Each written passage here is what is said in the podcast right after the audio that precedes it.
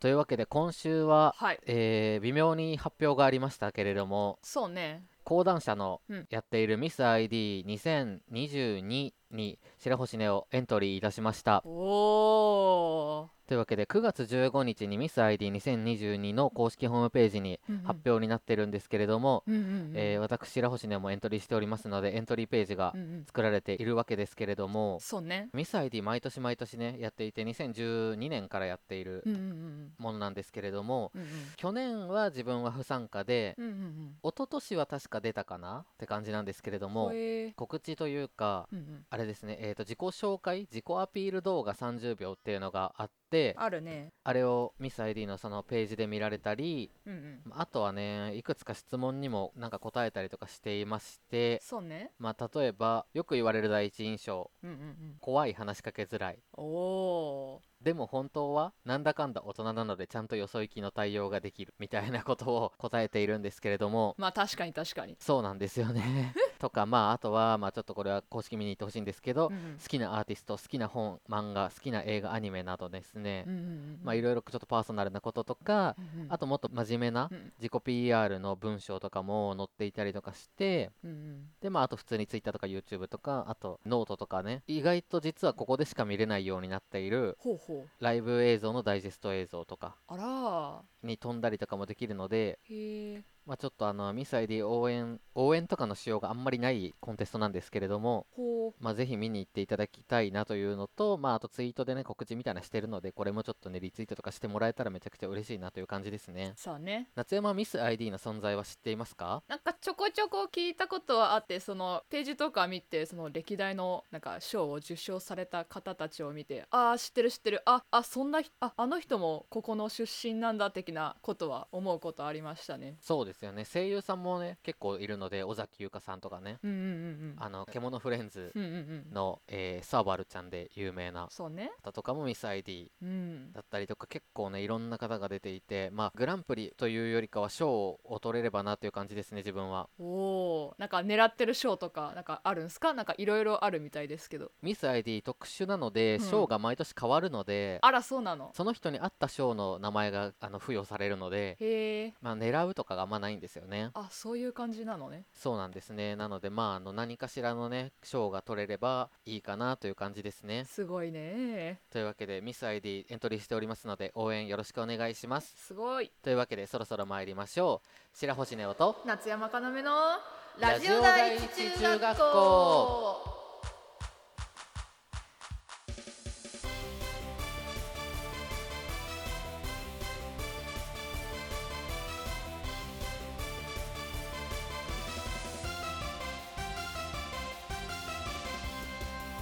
皆さんこんにちは夏山かなめです白星ネオです。この番組は中学校からの同級生の男の子アイドル白星ネオと声優夏山かなめがお送りするスタンド FM によるラジオ番組ですはい、というわけで、今週は YouTube に、えー初めての料理動画がアップされましたけれども、そうね。ビッグカツをカツ丼にしてみたという、うん。えー動画なんですけれどもうんうん。どうですかね？駄菓子はあのー我々がうん。いつも、あの遊んでいるグルーうんうんプが、あのありまして中学からの同級生なので我々は。うんうん。でそのよくね遊びに行かしてもらってるさ友達の家の横がね駄菓子屋さんだったりとかしてそうね。意外とこう駄菓子にはね、うんうん。こう身近な存在というかね、身近ね。うん、だったかなと思うんですけれども。でうん。今後、あのこれ駄菓子つながりでお。好きな駄菓子トップ3っていう動画も YouTube にアップされる予定なので、うんうん。まあ、ちょっとそのあたりの話はちょっと避けつつも駄菓子思い出みたいなのをちょっと語れたらなと思うんですけれども。なるほどなるほど。子供の頃どうでしたか？駄菓子屋さんとかよく行きましたか？行ってたねその通ってた小学校の近くにも駄菓子屋さんあって、まあ、通り道だったからうん。たまに寄ったりしてお菓子買ってたわね。へええ学校の帰りに寄るってことないよね？ああまあそれはないけど。その時なんか習字習っててその習字の帰りに寄ったりとかしてたわね。ああなるほどね。うんうんうん。その時よく買ってたものとかありますか？えー何買ってただろう？当たり付きのガムとかよく買ってたかも。ああなるほどね。そういうのもさ今思えば全然いらないんだけどさうん。当時はやっぱ当たるかもという期待感で買ったりとかしちゃうよね。あるのよそういう期待が。で我々小学校がね隣の小学校で別々なのでうんうんうん。行ってた駄菓子屋さんがね微妙に違うんですよね。そうね。そうそうそう。あの夏山が行ってた駄菓子屋さんはお好み焼きうんそうそう。売ってるのが併設されてるタイプのねそうね。とこですよね。まああの行ったことはあるんですけど自分もうんうんでもあの自分たちが行ってたところはあの別のところでうん。それも小学校の真横にあるところだったんですけれども、うんそうね。うん、今こう、まあ、思い返すとというか思い出じゃないですけれどうん。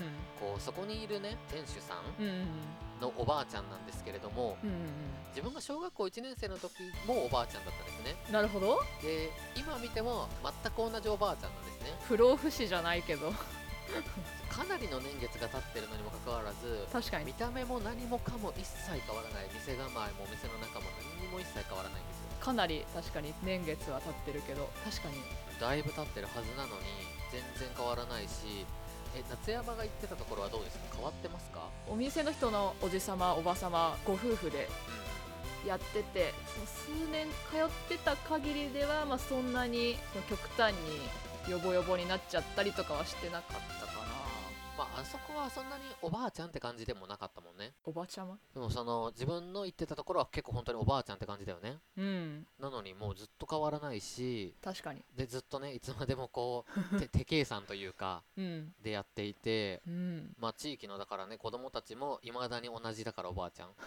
我々がそのいつも行ってたところのおばあちゃん。で今の子たちも同じおばあちゃんにずっと対応していただいてると思うんですけれども、うん。それってすごいなと思って、確かに。まあ、脈々とね受け継がれているというかまあ、駄菓子っていうのはねだからそういうなんていうんですかノスタルジックな思い出みたいなのもあったりしつつうん。まあ、なんだかんだ言っていまだに美味しいものもありますよね。あるね。でトップ3には入ってなかったもので美味しか美味しいものとかってのもたくさんあると思うんですけれども、あるある。まあ、例えば自分はもうあのここ最近ハマった駄菓子がありましてほう。ハートチップルっていうねあーはいはいはいはい。ものなんですけれども、うん。最近ハマったというのがそのハートチップル自体がそもそも結構関東ローカルでこうまあもともと住んでいた愛知県東海地方には売ってなかったんですね。そうだったんだ。まあ、もしかしたら血眼になって探せばあるかもしれないんですけど、まあ基本的にはどこにも売ってない見たことなかったのででネットとかでは見たことあってハートチップルっていうのがあるんだと思ってたのでこっち聞いた時に見つけてああ買ってみようと思って買ったらめちゃくちゃ美味しくてほそこからハマってもうドン・キホーテとかで見かけたらすぐ買ってしまいますね。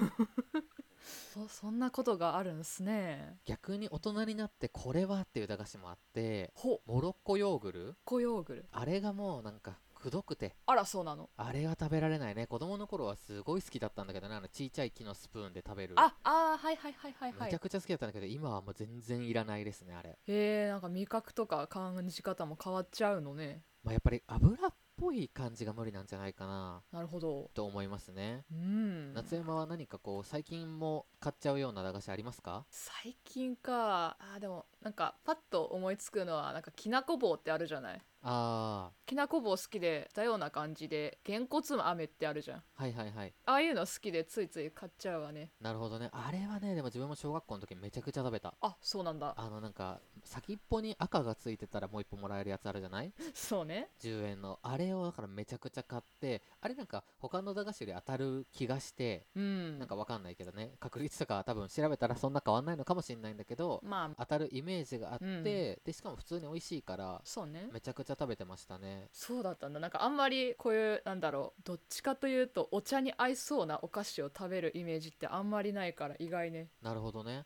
まあでも普通にきな粉自体も好きだしうん。まあ全然普通にめちゃくちゃ好きでしたね。あと10円っていうのが何よりもね良かったですよね。確かにありがたいわね。うんあとは最近じゃあ逆にうん。子供の頃めちゃくちゃ好きだったけど今はうーんみたいな駄菓子ありますか？えー、なんかあるかな。いやうーんこういうのもあれだけど本当にないね。なるほどね。お菓子美味しいんで。ええあのー そうね。確かに。あんまり、うん、そもそも夏山って好き嫌いがあんまりあるイメージもないので。まああんまりないかな。確かにね。自分好好き嫌いめちゃくちゃあるから、まあ、めちゃくちゃあるとは言いつつも大人になってだいぶね減ったりとか味覚も変わったりとかしましたけれどもまあね。駄菓子他にも全然苦手なやつ1ページ分あるのでへえ。あとあとは？つまようじで食べる四角い何餅っていうのがちょっとわかんないけどあるじゃない？あーなんかあるけど。あのサイダーとかさくらんぼとかあるやつ？あーはいはいはいはい。もう絵は出ましたよ。なんかパリパリしたパッケージに入ってる四角いちっちゃいそうね。粒がなんか12個ぐらい入ってるやつ？ゼリーとも違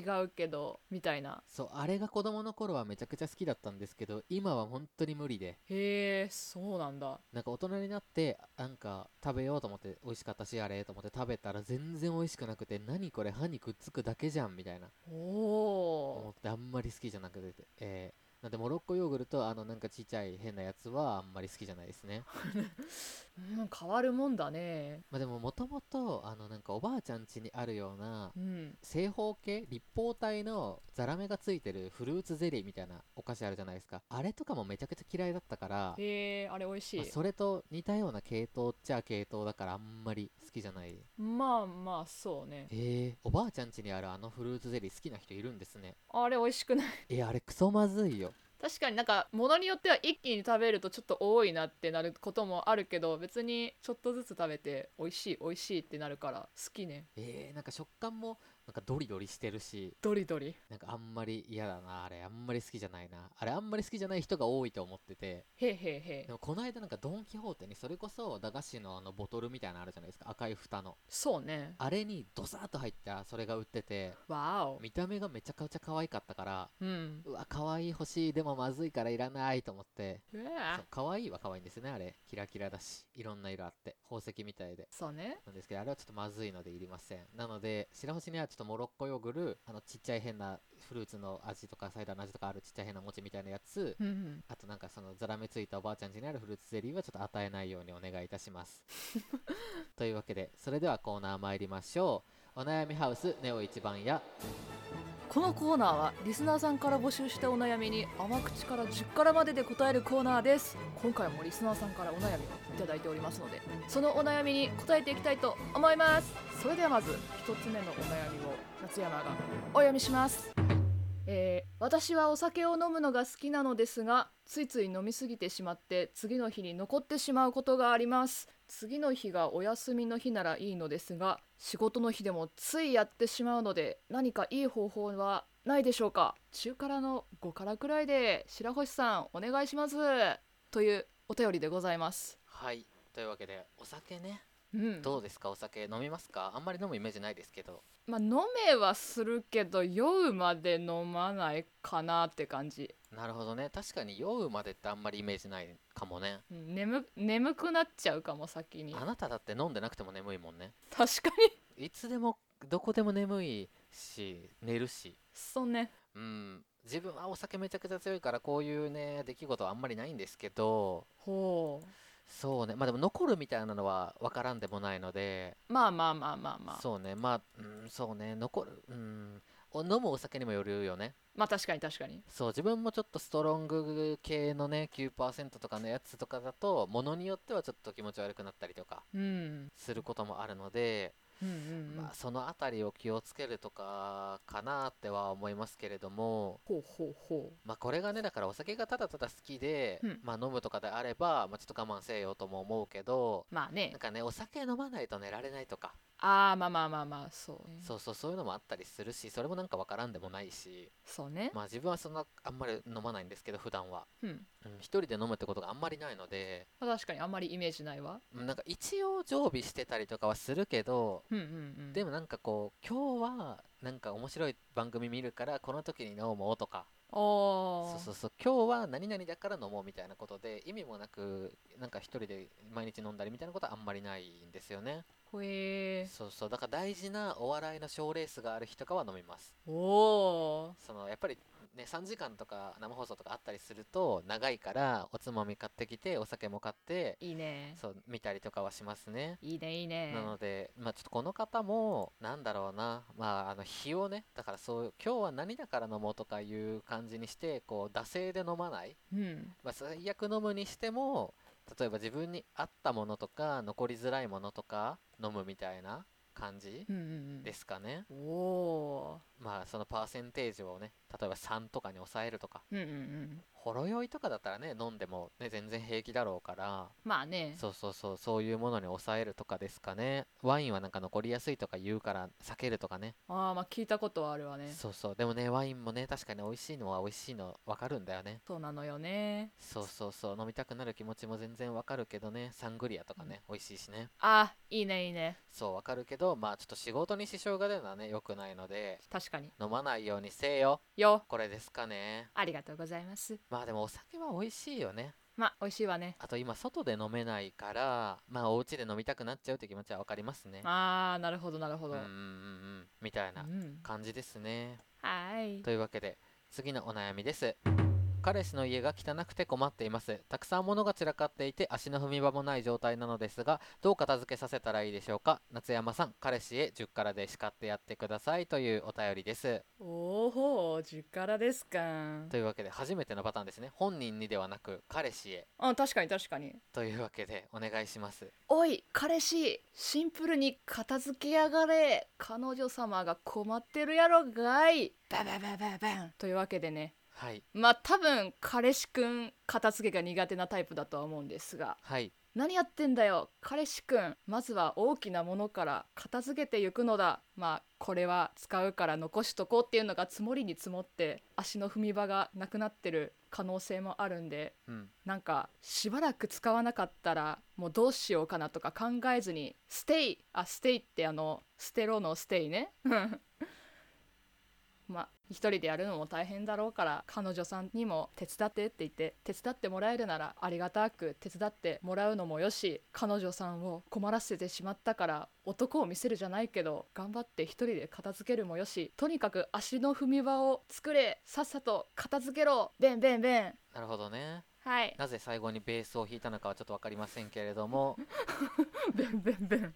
えー、まあでもねこういうパターンっていうのは結局なんだろうなお菓子食べてうん。ゴミ箱まで持ってくのがめんどくさいからとりあえず置いちゃうみたいなこととかね。あまああのこれは、まあ、夏山のことでもあるんですけどこれ夏山もやりますよね。心当たりしかない。これ実は自分はああのほとんどやらないんですよね。まあまあまあやるイメージないわ。あ絶対すぐゴミ捨てに行くので。食べた後に休憩挟んじゃうのよね。まあそれはすごくわかるけどね。でも結局それでなんか自分はそれやらないっていうのも理由があってお。あの自分も溜め込むタイプだと分かっているからやらないんですよね。自分で自分のこと分かってるんですよ。今これをここに置いたら絶対捨てに行かなくなるから今捨てとこうっていう。なるほど。そう。自分のをだから先回りしてるというか自分で。うん。なるほどなるほど。なので、あのまあ、これをね聞いているその彼氏の方も、まあ、自分があの片付けられないタイプだということを自覚してどうせ自分は片付けないだろうから今やるしかないから今やっとこうっていううん。あの自分を騙すというかね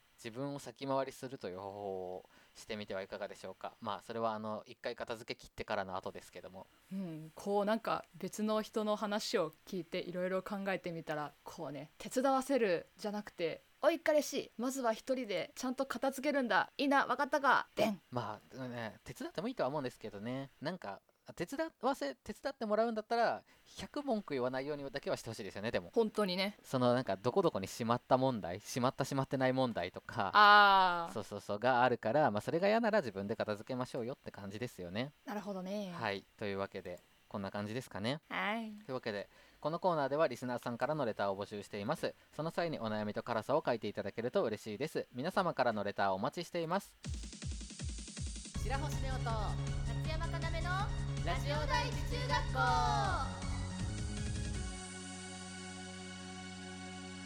それでは次のコーナーに参りましょう。教えてリスナー先生。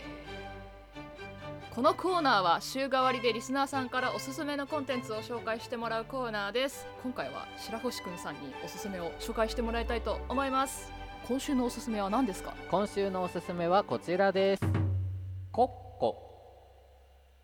おほというわけで突然鳥みたいに鳴いたわけではなくこちらは沖縄県出身の女性のシンガーソングライターの方のコッコです、COCCO の国交の方ですね。というわけでコッコさんは1996年に、えーデビューされたシンガーソングライターで沖縄県那覇市出身です。うん。というわけで、えー私コッコを初めて聞いたのがうんうんうん。中学生ぐらいの時だったのでほうほうほまあだいぶあの後に聞いたというかうまあまあまあそうね。96年デビューなのでもうね結構後に聞いたんですけどうん。なのであの初めの頃はうん。なんだろうなまだサブスクとかもその当時あんまりなかったしまあね。そうそうそう CD で結構曲を聴くという文化の方がまだ多い時代だったのでうん。でも96年の曲とかだからうん。なかなかねこう聞く聞けなくてうん。なんとかこういろんな中古屋ショップとかを回っては CD のコーナーを見てうんうん。探し出して買ったりとかしてめちゃくちゃ集めたりとかしてた中学生時代だったんですけれども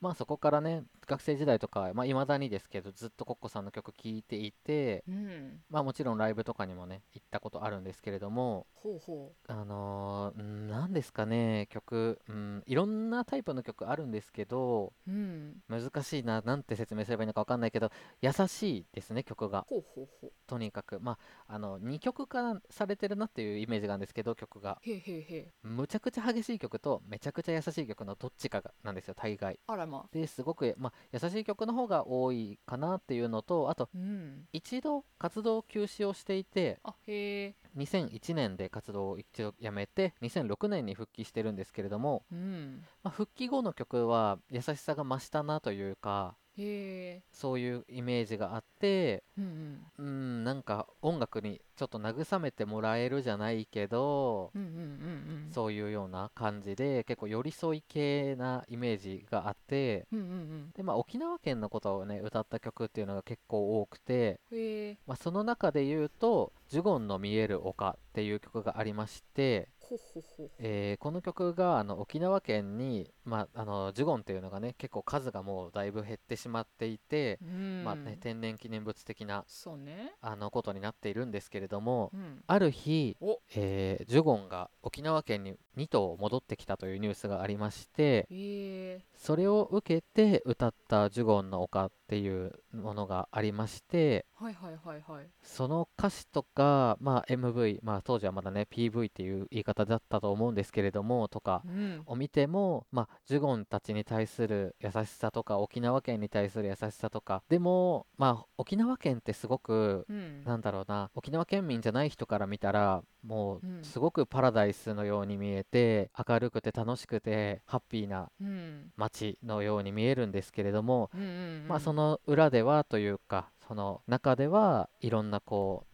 例えば政治的なことだったりとか、うんうんうん。まあ、開発が進んでねあそれこそージョゴンたちが追いやられたりとかみたいなこととかがあってうんうん。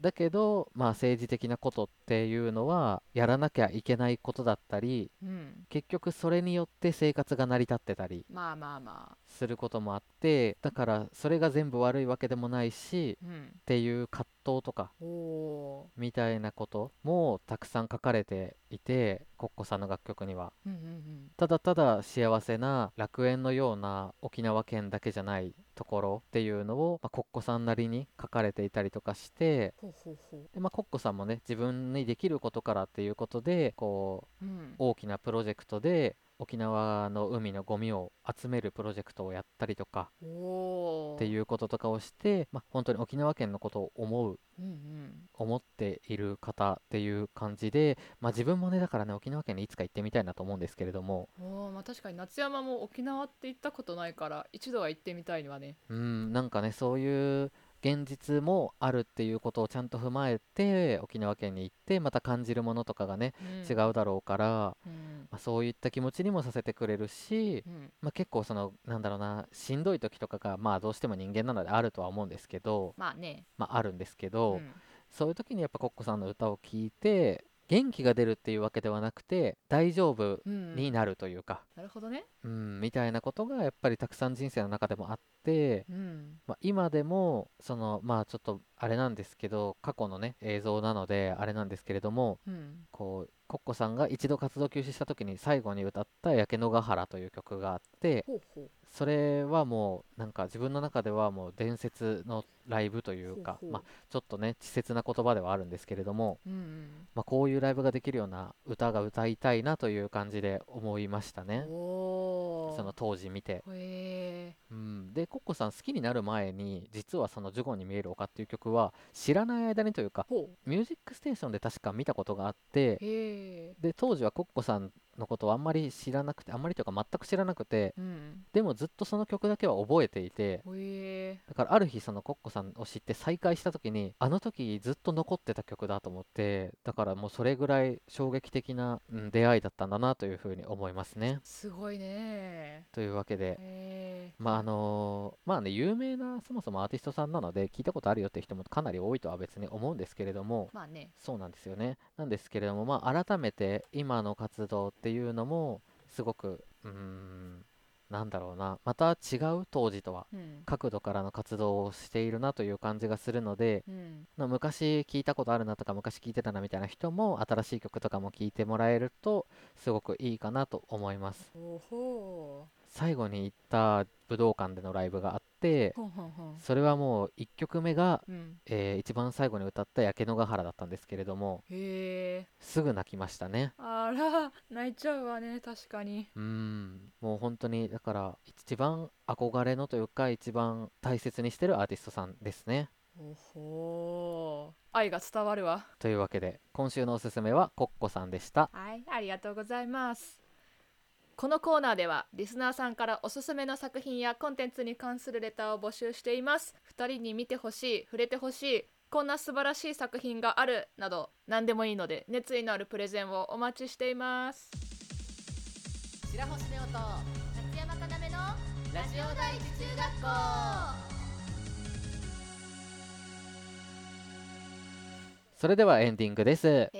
というわけで、まあ、今週はね大トピックスミス ID うん。エントリーというのがありますけれども、はい。いやーあのねこう、まあ、今ね制作期間中で楽曲の制作とかもしている期間中なんですけれどもうん。こういうのも重なってよりもっともっとっていう気持ちが強まりましたね、おいいね。うん、でも今自分にじゃあやれることなんだろうみたいなこととかうん。も思うしうんうーんなんかもっと、うん、活動をしていきたいとは思いつつもうん。何をやればいいのかがわからないみたいな。っあーまあまあね。ていうもどかしさみたいなのもちょっとまあ救われるようにミス ID もっと頑張りたいなと思いますので、いいね。はい、ここからまあねちょっと羽ばたけるようにうん。したいのでまああの一番ちょっとこういうのはね好きじゃないんですけれどもお。リツイートリツイート。お願いします。リツイートって言葉が好きだな 勘のいいお前たちならわかるでしょう。チラチラということでそういう感じですね。まあいいねも好きだけどリツイートが好きだな。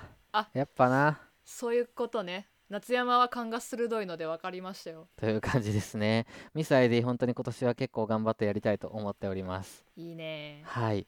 というわけで、えーお悩み相談のコーナーでしたけれども。はい。いやお酒不意に飲みたくなる時ありますけどね。なんか居酒屋に今行けないので居酒屋のあの感じとか居酒屋のご飯が恋しいなみたいなことめちゃくちゃありますけどね。まあまあ確かに確かに。いや居酒屋めちゃくちゃ好きなんですよね。あらそうなの？だって居酒屋のご飯ってむちゃくちゃ美味しくない？確かに。居酒屋っていうジャンルよねもう。ある意味。そうそうそうそう。だからなんかあの山芋のなんか鉄板焼きみたいなのあるじゃないですか。あのとろろにしたやつを鉄板で焼くみたいな最高。そうあれとかをだからもうなんか自分家で作ろうかなって思ったりとかするぐらいへえ。なんかあれねとろろ焼くだけだからねだし混ぜて簡単にできるんですよ。まあまあそうね。そうそうだからなんかあれでも居酒屋でしかあれって食べられないじゃないですか。まあ鉄板だったりガス火なのか多分火なんだろうけど調理環境もあるだろうからね。そうでも別にフライパンで全然できるみたいなのでそうね。そうあれをねやりたいなとか焼き鳥食べたいなとかその居酒屋メニューみたいなものがね食べたくなったり恋しくなったりしますよね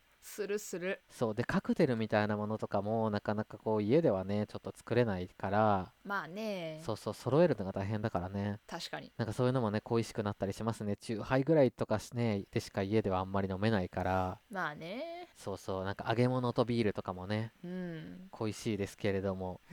お酒はだから飲みたくなる時はありますね。あるねはい。というわけで今週のおすすめはコッコさんでしたけれども、はい。コッコさんの曲1曲でも聞いたことありますか？どうなんだろう。なんかパッとは思いつかないけどまたネオキュンパターンで知らず知らずのうちに聞いてる可能性があるんでちょっとこの収録の後いろいろ聞いてみようかなと思いますけども。確かにね。全然そのメジャーなアーティストさんだからどこかしらで触れ合ってる可能性は全然あるんですよね、そうね。まあ、ただちょっと世代がちょっとずれてるからもしかしたら微妙にかもしれないですけれども。うん。まああのすごくいい曲をいっぱい書く方なのでうん。まあねぜひ聴いていただけたらと思います。はい。というわけでこの番組ではリスナーさんからのレターを募集しています。コーナーメールはお悩みハウスネオ一番やこちらはリスナーさんからのお悩みを募集しています。そして教えてリスナー先生のコーナーではリスナーさんからおすすめコンテンツを募集していますのでレターをお待ちしています。ハッシュタグはシャープラジ中でツイッターに感想もお待ちしています2人ともツイッターをやっていますのでぜひそちらもチェックしてくださいねそれではここまでのお相手は白星ネオと夏山かなめでした。起立気をつけ礼ありがとうございました。ありがとうございました